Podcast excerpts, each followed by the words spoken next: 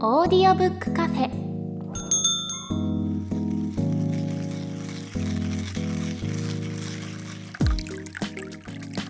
ここはオーディオブック好きが集まるカフェ。今日もカフェ常連でオーディオブックを長年使っている鳥居さんとエフタさんがお店にやってきたみたいです。というわけで本日のオーディオブックカフェ開店です。はい。今回はオーディオブックカフェに特別なお客様がお越しくださっています。ほぼ日刊イトイ新聞主宰の糸井重里さんです。よろしくお願いします。よろしくお願いします。よろしくお願いします。はーい。はい。硬いですね、ちょっとなんか。そうですね。さっきと違います。興奮しちゃって、はい。や柔らかくやりましょう。柔らかくやりましょう。はい。では僕の方からまず糸井さんのご紹介をさせていただきます、はい。はい。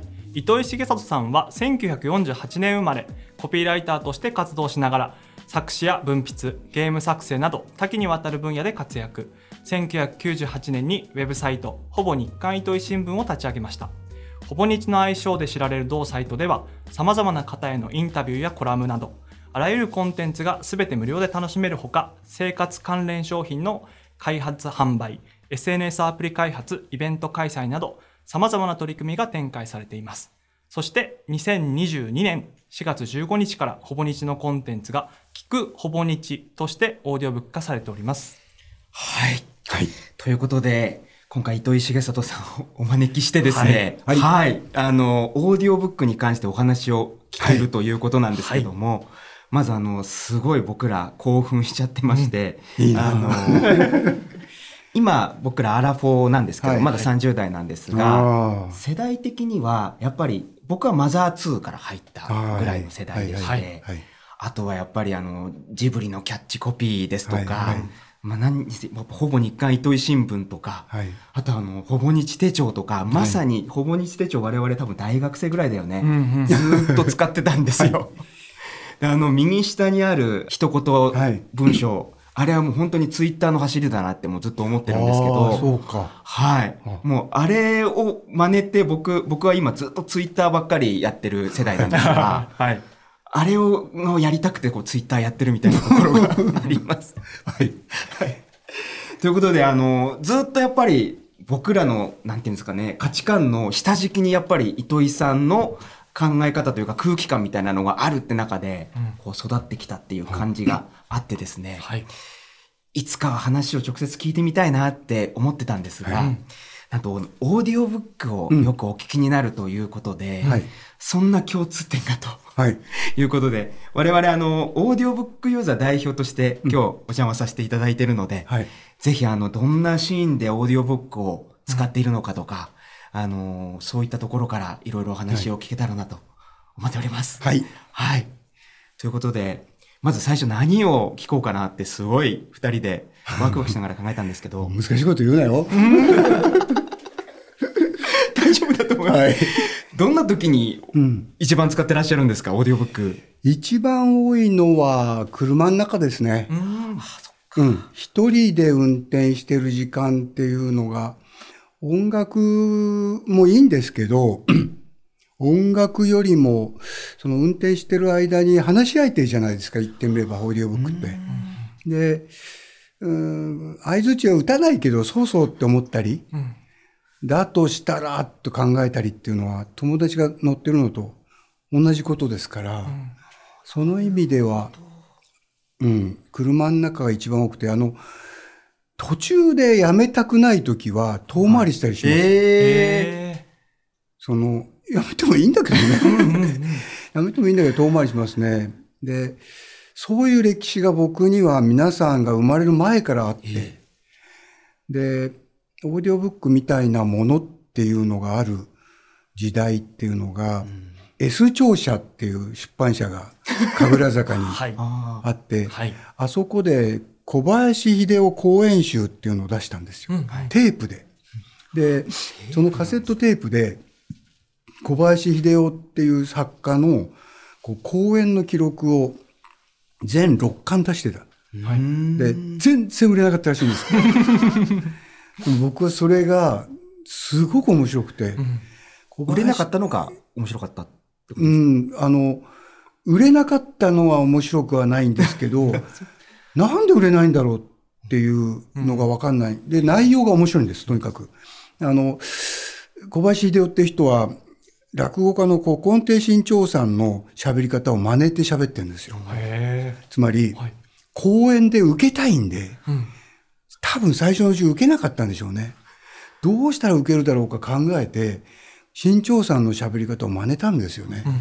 だから、こう出てきて、パーッと拍手聞こえて、僕はね、タバコをやめたんだよ、みたいな。うん。もう落語なんですよ。うんうん。で、喋ってる内容そのものは小林秀夫だから。うんかといって、小林秀夫っていうあの、なんていうの南海で有名な、まあ言ってみれば哲学者でもあり、評論家みたいな人が喋ることがつまんないわけがないんで。で、それが、喋りだと小林秀夫わかるんですよ。うん。あで、えー俺今までいろんな小林秀夫読んで分かったつもりになったけど、もっと面白いじゃんと思ったの。うん。で、新潮社の人に、あ、S 庁舎の人に、僕あれ大好きなんですよって言ったら、珍しいですねって言われて、多分赤字だけど出してるような出版だったんじゃないのかな。はい。で、それで当時聞くっていうことの面白さ、人の話を聞くってことの面白さに、うん、すっかり夢中になって、で、まあもともとラジオはね、聞いてましたけどね、でも人が話をしてるっていうのを1時間とか聞くっていうのはもう本当に楽しいことで、で、その次は皆さんよりもこう早く、今度はそれを作る側に回ったんですよ。で、小泉京子さんという人がすごく人気のある、まあ、アイドルですよね。なんたってアイドル。なんたってアイドルってぐらいのもん。で、小泉さんに、吉本バナナのはいトカゲっていう本を朗読してくれないかって言って。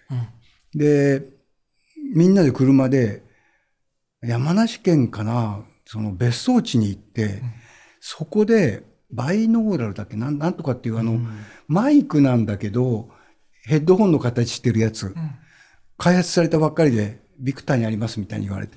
でそれを借りて、で、キョンキョンがあなたの耳元で、お本を読んでくれてるかのような CD を出したの。うん。で今でこそ YouTube で聞くようになりましたけど、そうか ASMR とか、そういうのであ、それですよね。はい、聞くようになりましたけど、かなり前ですよね。そうだ。よ。そうですまだだから吉本バナナ新人だからね。っ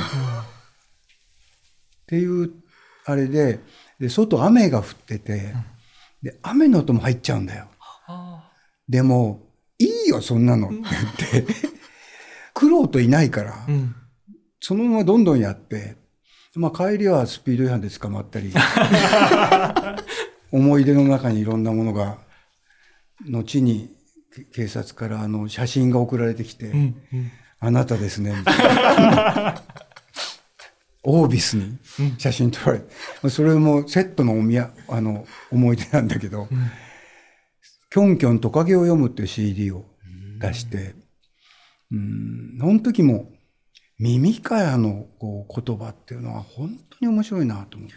だから聞く側に回る前に、なんだろう、作ったりもしてたぐらい、うん。僕はそのオーディオっていうことについて、オーディオと言葉っていうことについて、えー専門家ではないんだけど、強い興味を持った人なんですよ。んだからオーディオブックが出始めの頃にもうすでに、うわーこれ商売になるんだったらお前たち頑張れよみたいな気持ちで、うんうんあのーなんて言うんだろう、ボランティアみたいな気持ちで飛び 飛びつきましたね。うん。わあ。うん、で結構値段だって安くはないわけだし、はい。うん、録音するのもよく知ってますから、その、プロのね、し喋り手がマイクの前で喋ってくれる。失敗したら撮り直しだし、うまくいけばスラスラいくし、うん。声の調子も変わるし、もういろんな条件があるのをクリアしてここまで来た。で一冊読むってやっぱり大変なことで、うん。それをやってる人がいるっていうことに対して僕は、その、頑張れっていう、そういう気持ちで、まるでクラウドファンディングに入るような 気持ちでオーディオブックには僕は入りましたね。うん。かなり応援期間相当長いですよね。長いでしょ？そうなると。長いです。だから、はいその前の下ごしらえから僕はずっとやってますから、だから、オーディオで言葉でっていうことについての僕のこう本気なり具合っていうのはもう40年近くなってんじゃないですかね。ちなみにその小泉さんのものっていうのは、媒体は何で出されたんですか？CD です。CD? で、キョンキョンはビクターの専属だったのかな？んでビクターの人の話をして出したいって言って、なんか渋々やってくれたんですよね。で、確かうちが買い取るからっていうあれだったのかな？多分、フル、なんていうの CD として持ってる人から買えるんじゃないの？キョンキョントカゲを読むって言うんですよ。あの、ローマ、ローマじゃなくて、アルファベットで KYON2、はい。トカゲを読む先日の記事に出てましたね、そういえば。そうですか、はい。タイトル。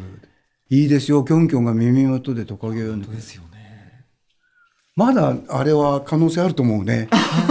うん。あの、後にね、某社が、あの、CM 作るときに宮沢りえちゃんに、宮沢賢治を読んでもらうっていうのをうん。やって、その時に僕一緒にお相手で出たことがあるんだけど、誰かさんにそばで読んでもらうってやっぱり、すごいですよね。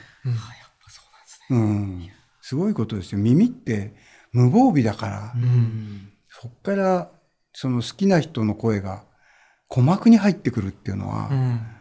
うん、贅沢な、ね、すごい大料理人に料理を作ってもらうみたいなことですからね。素晴らしいですよね。あとあの先ほどあったその小林秀夫さんの話が、その講演会だと分かりやすくなるっていうところがはい本当にそうだなと思っていて、はい。あの吉本隆明さんのポッドキャストとかも上げてらっしゃるいいでしょう、はいああれも僕、一生懸命やった仕事ですよね。うん、なので本当に難解な書籍でこう読み通すことなかなか難しいんですけど、でもご本人の口からこう語りかけるように言っていただけると、はい。その内容がスッと入ってくるってところはあるなと思うので、本当におっしゃる通りだなって今思いましたね。やっぱりあの、小林秀夫っていう人も僕会ったことある人じゃないけど、吉本さんについて会ったことある人で、うん。なんだろうな、つまんない先生だったら、相手が分かってようが分かっている前が喋るんですよ。だから、そういう人の講演ってやっぱりつまんないんですよ。で、吉本さんなんかだったら、うんそういうこと無頓着そうに見えるけど、これじゃ分かんないかなとかっていう心配な部分っていうのが心にあるわけ。あだから、そこで、あの、村人が気づいたっていうのは、今で言えばこういう、うーん、なんと言いますかっていう、全部その、分かってもらえるかなっていうのが入って、喋ってるから、んあの難解な吉本隆明が、その、なんだか、やりとりをしてる感覚で聞けるから面白いんですよね。今日も僕、朝、社内でみんなの前で喋る機会があったんだけど、なんで僕の話を聞いて寝ないかっていうのを説明してあげたんですよ。はい。で僕は多分、演出として工夫してるんじゃなくて、あいつ寝そうだなと思うから、倉持さんちょっと問題あると僕、最近僕思うんですよ。仮に言ったら、倉持さん以外の人も危ね危ねって思うじゃないですか。みたいな、こう、無意識のテクを使ってるんですよ。で、それは小林秀夫も、その、分かる話をやっぱり入れてるんで、うんその、なんていうんだろう、美しい花はないなんて言っても、書き言葉のままで喋られたんじゃダメなんで、だから、オーディオブックが成り立っているのは、オーディオとして、ナレーターに選ばれてる人が、どっかで呼吸を挟んで、うん。分からせるようにする努力を混ぜてるっていうのがあるんですよ、多分。うん。書き言葉にもあるっていうことそう、ですか？書き言葉も、日本の書き言葉は何何々で誤差候って言ってるわけじゃないんで、あの、うん特に僕なんかコピーライターだから、ナレーションに近い書き言葉を書いてるわけですよ。はい皆さんが先日経験したのはっていうのは、諸君っていうのと違うじゃないですか。はいだからすでに喋り言葉に近い書き言葉を喋あの書いてるんで。で、それと新聞の文章で、な何何々何日未明、えー何々においてっていうの、あれは書き言葉。うんで、それでも読むときには分かろうとして読んでるから、はいその分かろうとして酔ってる側を分かってる人が声に出してくれると、うんなるほど。切る場所とか休む場所みたいなのが読み手の側に立ったリズムで聞こえてくる。うんだからオーディオブックを作るっていうのはやっぱりただ素人がやると多分結構難しくて、皆さんがおやりになってることだと思いますけど分かってるナレーターがついてくれた時はもう本当嬉しいですよね。それはやっぱり聞いていると、うん。あ、この人は喋り方分かってるなとか、うん。うん。そうじゃないなっていうのは、なんとなく分かそれる。はみんな無意識で分かってると思います。だから僕らでもコマーシャルのそのうんナレーションとかで声優さんとか俳優さんとかに来てもらって、で声出してもらって「すいませんもうちょっと」とかその注文出しますよね。でコマーシャルは15秒以内が多いからうん注文きついんですよある意味では。もっといいのっていうのを取れるから。うんでも本一冊読むっていうのはもっといいのなんか言ってらんないから、うんめっちゃくちゃ大変なんですよ。うんで、うん、今のはいいや、みたいな、その、呼吸で前のフレーズにくっつけて読むか、後ろの方にくっつけて読むかで、ナレーターの解釈それ違うんだよなって、ものすごくうなずいてますね。ディレクターさんではもう本もこう、もういいや、そこはっていうのは多々ある。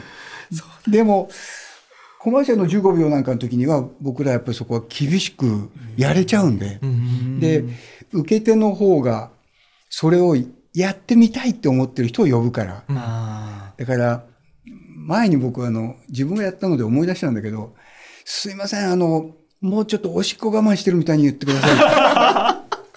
そういうのあるんですよね。んで、それをあんまり本の朗読でやっちゃうと、いやらしいんですよ。うんその、感情を代弁しちゃいすぎると、うん。聞き手の方のその入っていく余地がなくなるんで、んだからストーリーのある物語ものの方が朗読っていうのは実は苦労が多いんですね。ああ、そうなんですね。うん、入りすぎちゃいけない。うん。だから、うん、僕は割とオーディオブックで聞くのは、うん、なんだろうな、例えば経済学だとか、はいそういうのをアメリカでポピュラーに伝えるための本だとか、うんそういうのは、英語って書き言葉が基本的にないから、あその、はいとかは言わないよ、そりゃ。だけど、基本的に、あのーでございますからしてとか言わないから、はい。難しそうに見える学者さんでも、英語喋ってるんですよ、普通にね。だですから、翻訳するときにもそこのところは、翻訳が、それに合わせてある程度楽に今の翻訳っていうのできてるから、それを耳で聞くのは割と簡単っていうか、よくできてるんです。でも、日本語だと、うんわざとその書き手としての芸を見せたいっていうところが、やっぱり、あの、あるから、文字で見た時の芸が、うん。その、声に出されちゃうとそこないんだよねっていうあたりは、書き手を尊重するならばそこどうしましょうっていうところは結構多々ある。うんでも、ジュニア小説とかはそこはあんまりないから、ものすごく向いてるんですよね。その、今の若い書き手の文章っていうのは、喋り言葉にとっても近いから。うん。だから、まあ作家では荒井素子さんとかあの辺ぐらいからの人は、みんな、そのオーディオブックにものすごく向いた文体なんだけど、でも、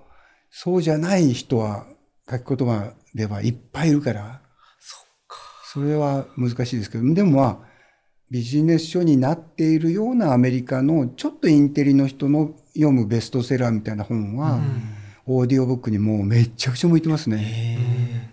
あの翻訳本の方がじゃあ聞きやすいっていう感じそうだ。ね。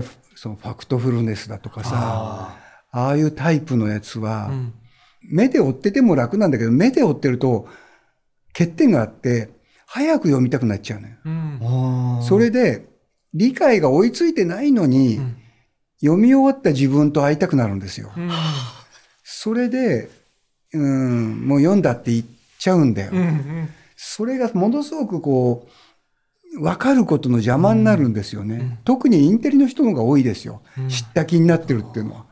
でも、オーディオで聞くと、そっちの速度だから、その分かった気になっていられないんですよ。うんその順番で分かるから、分かる分量が増えるんです、逆に。あものすごいその、なんだろうな、読む回転の速い人みたいなのいるから、そこはもう何とも言えないんですけど、知った気になってるっていうのはもう昔からのインテリぶりたい人の 特徴だから、うん。訪日の、あの、必読文献みたいな本があって、情報の文明学っていう本があるんですけど、それは京都大学の梅沢忠夫さんの本なんだけど、自分の言ってたことが、どれくらいみんなに理解されなかったかっていうのも、その中に本の中に書いてあるの。いっぱい書いてあるの。どのくらい人が、あんな短いあの文章を当時、全く分かってないのに分かってたふりしてたかって、もう全部書いてあるの。はい。っていうくらい人って、インチキなんだよ。うん。で、それ、あれもしオーディオブックが当時出てたら、うん、知ったかぶりした学者とか評論家よりも普通の人が、そうだと思うよって言ったと思うよ。うん。っていう最初の質問に対してこんなに長く喋っちゃいましたけど、その理解度っていうところは、やっぱり今すごくオーディオブックとか、はい YouTube ですらそうだと思うんですけど、やっぱりあの再生速度をどれぐらいで聞くか問題って結構オーディオブックユーザーのホットな話題なんですよ。糸井さんは、はいあの、やっぱりじゃあ当倍で聞かれるんですか？それはもう基本はそうだと思いますよ。つまり、まだ、あの、いろんな機械が発達する前の人類の方が歴史が長いんですよ。うん。だから、この間も僕はその火星の写真を見たっていうことについて、心が分かってないんですよね。人って肉体があって、で、その肉体から受けてくる、そのうん感覚っていうのがあって、でその前提に思考があるわけだから、乗っかる思考の分類みたいなところで脳がどんなに発達しても、腑に落ちるって言葉の腑は五臓六腑の腑ですよね。はい内臓ですよね。そこのところに伝わってないものっていうのはやっぱり人類としてはまだその未経験に近いようなうん。ジャンル、ジャンルというか場所、領域なんで、うん。それをいくらこう溜め込んだとしても、お前自分が図書館になりたいの？うん。うん。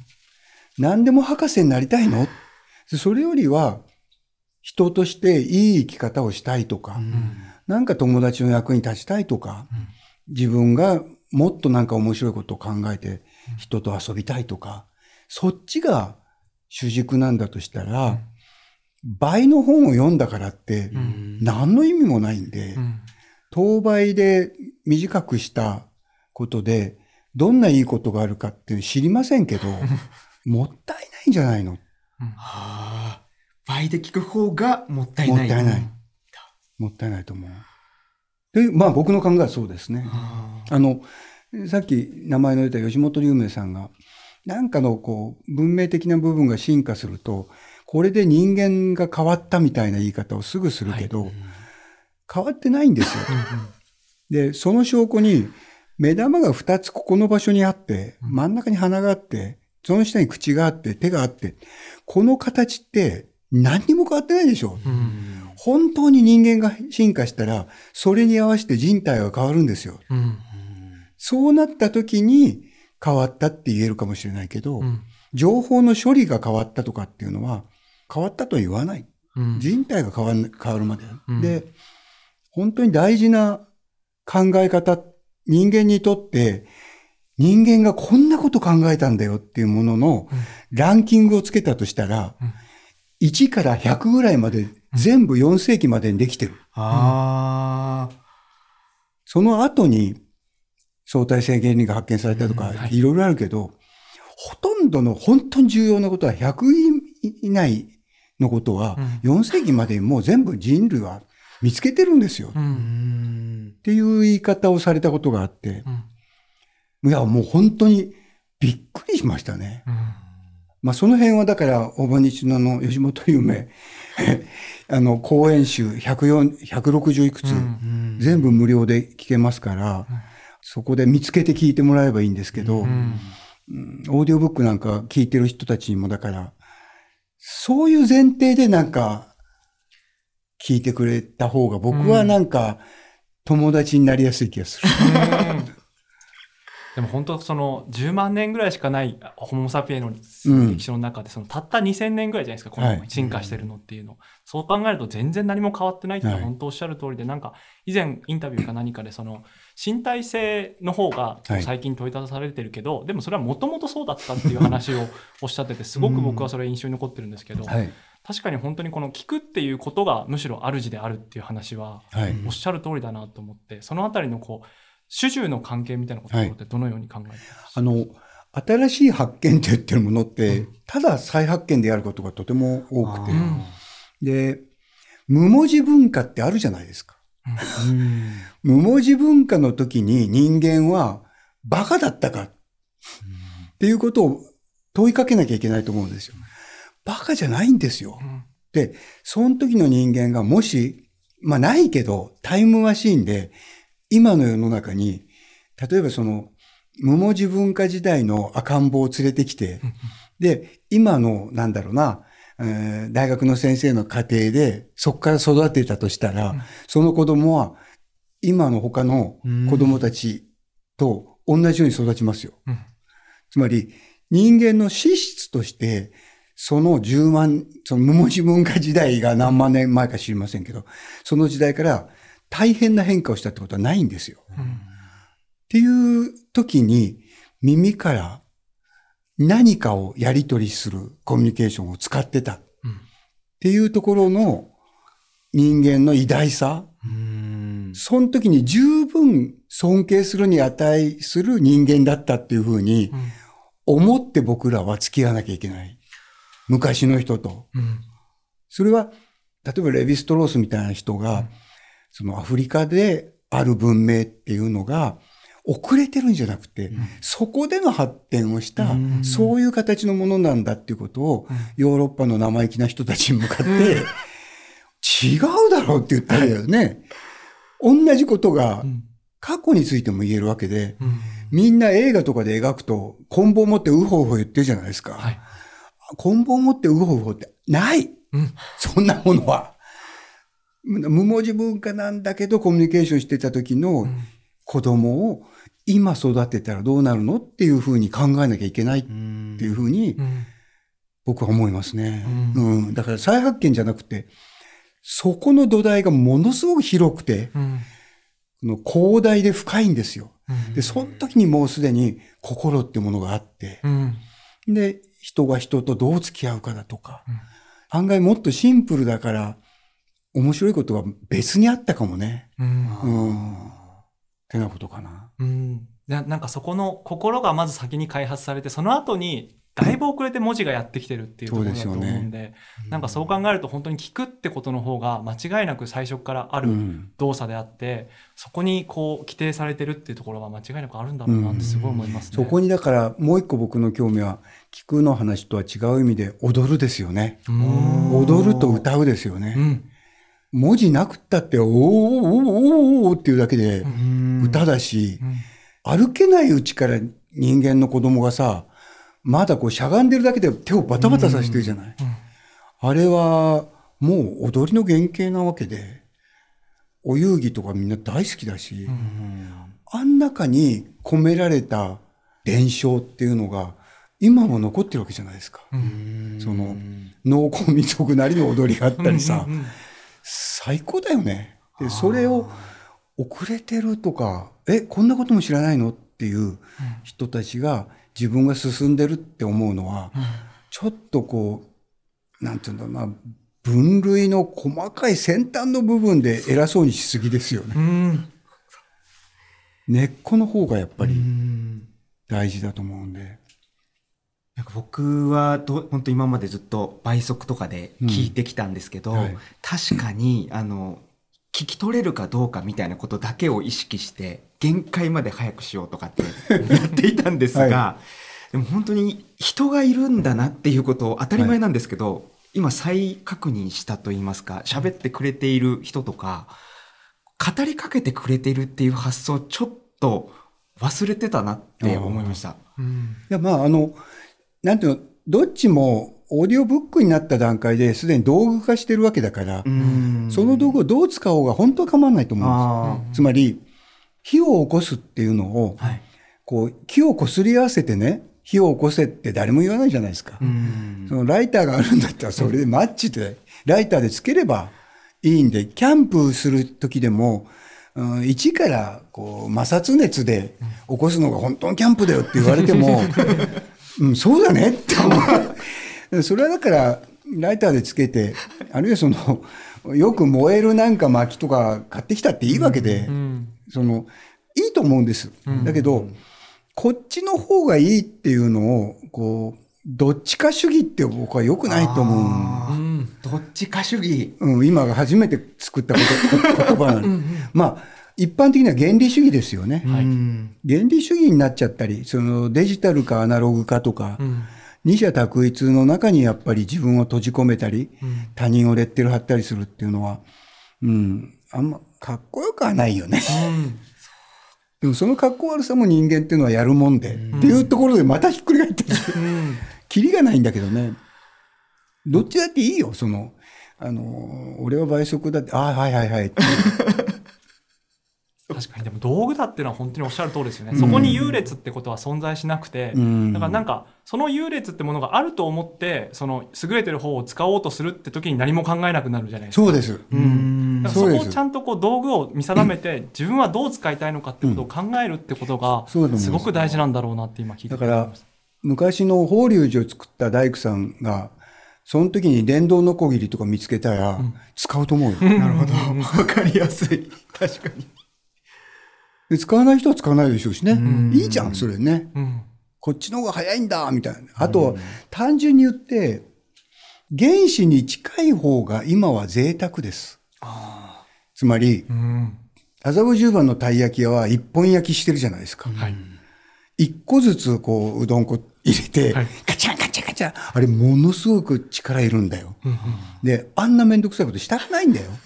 でも、だから買いに行くじゃん。うんっていうことなんだよ。で、手紙のセーターも、僕らの知ってる気仙沼ニッティングでやってますけど、あの、網目の大変なやつっていうのは50時間かかるわけだよ。50時間手で編んだセーターを15万円で売ってんだよ、よく。15万円出すじゃないですか。で、それ、いや、おもっとちゃんと網目の揃ったやつが、8000円で買えるよとか、うん言っても意味ないじゃないですか。50時間かかった人が手で編んだセーター、俺買っていいの？え、買っていいの？じゃあお金で買えるの？ありがとうじゃない。そっちは贅沢なんですよ。つまり、なんだろうな、原理に近い側のところで、無駄かもしれない時間が込められたものっていうのは、その人の命をもらってるわけで、時間イコール命だからね。はい。寿命って言うじゃないですか。うんその、あなたの人生何だったですか ?70 年って言ったら、70年の命じゃないですか。うん1分1秒ずつが命の一部分じゃないですか。はいそれを編んでくれることに誰かが費やしたんだとしたら、50時間分、毛糸の代金も入れて15万円で買えるのっていうのは、うん、特権ですよね。自分がどっかで仕入れたお金で買うわけだからね。っていうふうに考えたら、すぐできるセーターを安く買うのも、それはそれで方法だし、でも、命を買、もらえちゃうんだから、お金出すよっていう人は、贅沢をしてる。うんなるほど。でもなんかその原子に近い方が贅沢であるとか、豊かであるっていう感覚はなんか漠然と抱いてたんですけどその理由としてその命をいただいてるっていう感覚っていうのは、もうおっしゃる通りだなって今聞いてて思いましたね。時間イズ命なんです。タイムイズマネーじゃなくて、うん。マネーをみんな命だと思ってるんですよ、逆に言うと。だからタイムイズマネーイズ命っていう、こう、式でみんな見てんじゃないの、無意識で。でも、マネーイズ命はちょっと難しいよね。稼ぎやすい人がいるからね。時給っていう人は命だね。でもそれは誰か監督してたりすると、今度は命というよりは、犠牲になってくるよね。でもなんかオーディオブックで考えると、その十何時間かけて一冊を読んでくれるってすごい贅沢なことじゃないですか、うんなんかオーディオブックって僕ずっと贅沢だなって思ったんですよね。本よりもなんかその印刷されたものだけじゃなくてなんか読んでくれてるっていうことの贅沢さってなんかそこに感じてたんだなって今すごく思いました、付き合ってもらってるっていうね。うん。で、本はね、飛ばし読みが簡単なんですよ。あで、どのくらい飛ばしたかなっていうのが、ざっと見で、ここはいいやって思えたりするんだけど、オーディオ飛ばすって、結構ここはいいやじゃない可能性が あったりするから、なかなかそこは難しいところで、オーディオはどうしても、そのさっき言った時間は命ですからっていうのを、すり合わせる必要が出ちゃうんで、そこは非常に面白いところですよね。で、そんなに時間をもらってるっていうのは、うん、売ってる側の人にとっても、悪いねって言いたくなるような。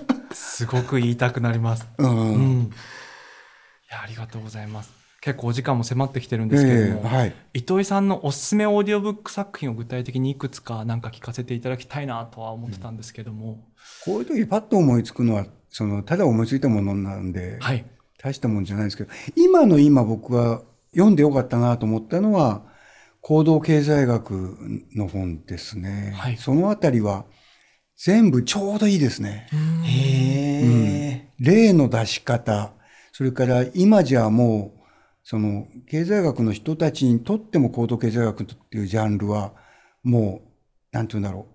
まがいものじゃなくなった時代、ちょうどそれが移行する時代で、で、同時に、今生きていてビジネスしてたり、うん。生活してる人に役に立つし、うん。みたいな歩道とか頃合いが、そのあたりのこう本は全部役に立ちますよ。役に立つし、面白いですよ。うん人ってどうしてそうするんだろうっていう、その、得なことしかしないっていうのが経済学の昔からの呪縛だったの。はい人は損なものと得なものがあったら、ちょっとでも得する方に行くよねっていう前提でエコノミーが語られてた。でも、行動経済学はそれに対して、人間はそうじゃないよねっていうのを、だってやってみたらそうじゃん。でその、同じ100万円でも損するか得するかっていう時に、より嫌なのは損することで、得する100万円よりも損する100万円の方が痛いんですよね。うん。で、そっちに行く可能性があるんだったら全部やめてもいいって思ってる同じ五分なのにね。っていうのが人間だよねっていうあたりをベースにした損得の話だから、行動経済学周りの話は、ちょうど今の時代に面白いですね。あの、亡くなった任天堂の岩田さんと僕はよく本の情報の交換をしてたんだけど、その辺は随分やりとりがありましたね。だから一冊なんかっていう、僕物語は僕は案外オーディオブックで聞いてないんですよ。ああ、そうなんですね。うん。あの、本で読みたいのかもしれない。あなんなぜだろ。う。あと途中でやめるのが難しいからかな。ああ聞き始めてしまう、うん。あの、スイッチ入れたり、ね、消したりするから、それに合ってんのは、よりこう、なんて言うんだろう、論理の方に近いや方が楽なのかな。そうかもしれない。あの、アマゾンプライムとかネットフリックスとか、ああいうのやめられないじゃないですか。オーディオブックでも、やめられないのは困んだよね。ああ、そういう観点なんですね。うん。聞いてしまえば、もう最後まで聞きたくなるんですか、どうしてもね、今だって今、なんかそれこそ恋が成就するかもっていうところで ご飯って言われても、聞いてたらなんかダメじゃんっていう、うん。でも夜中にオーディオブックを物語として聞くんだったら、イヤホンを外して映像のあるドラマを見ちゃうから、あそういう意味では僕は物語じゃない側のうんものの方が自分には向いてる気がしますね。でもね、キョンキョントカゲを読むは物語だったわけで。うんなんでしょうかね。そこは本当に好き嫌いかな。いや、面白かったね。うんやありがとうございます、じゃあ。お時間も迫ってきてしまったので、はい、今日はこの辺りでありがとうございます。いや、もっといろいろ聞きたいんですけど。今日のゲストははい。一人喋りだったね。いや、もう、まだまだ聞きたいことあるんですけど、うん。そっか。うるさいやつだなとお思いでしょうが、こういうオーディオブックもある。はい。いや、でも、オーディオブックの選び方とか、はい。その、当倍なのか、それとも早く聞くのかっていうところは、な、いろんな人に聞いてもやっぱ違うので、すっごい参考になりました。はい。ありがとうございます。最後にもし何か告知などあればぜひいただけたら嬉しいです。ええほぼ日の学校のお試しをしてみてくださあい。あの、聞くほぼ日もそうだけど、はい。ほぼ日の学校はもう一つしつこくて、映像があって、字幕があって、オーディオがあるんですよ。だから、ちょっとずつハンデがある人だとか、その、今こういう用事をしてるからとかって、いろんな理由がある人に全部にこう届くように作ってるっていうのが、うん。それこそ人と会う楽しみを味わうには、うん。こういうのが僕のトライになったんで、うん。1ヶ月は無料ですから、で、無料じゃなくなってもね、実は安いんだよ。680円なんだよ。本当に。それね、もう、あ、まだ、まだ有料になっちゃう、危ないなんつってね、そんなに騒がないでくれよ。コーヒー一杯なんだからさ、みたいな。いや、そういうことを言わない方が本当はいいんですけど、よろしくお願いします。はい。では、はい。本日のゲストは糸井重里さはい、ありんでした。がとうござい。ありがとうございました。はありがとうございました鳥居さんとエフタさんでした。ありがとうございます。ます。さて本日も閉店が近づいているみたいですこのカフェではあなたからの感想や質問おすすめのオーディオブックなどお便りをお待ちしてます。お便りは番組詳細欄にあるメールアドレスからお寄せください。お便りをお寄せいただいた方には audiobook.jp で使えるポイントを差し上げます。また番組公式ツイッターもありますので感想は「ハッシュタグオーディオブックカフェ」をつけてツイートしてください。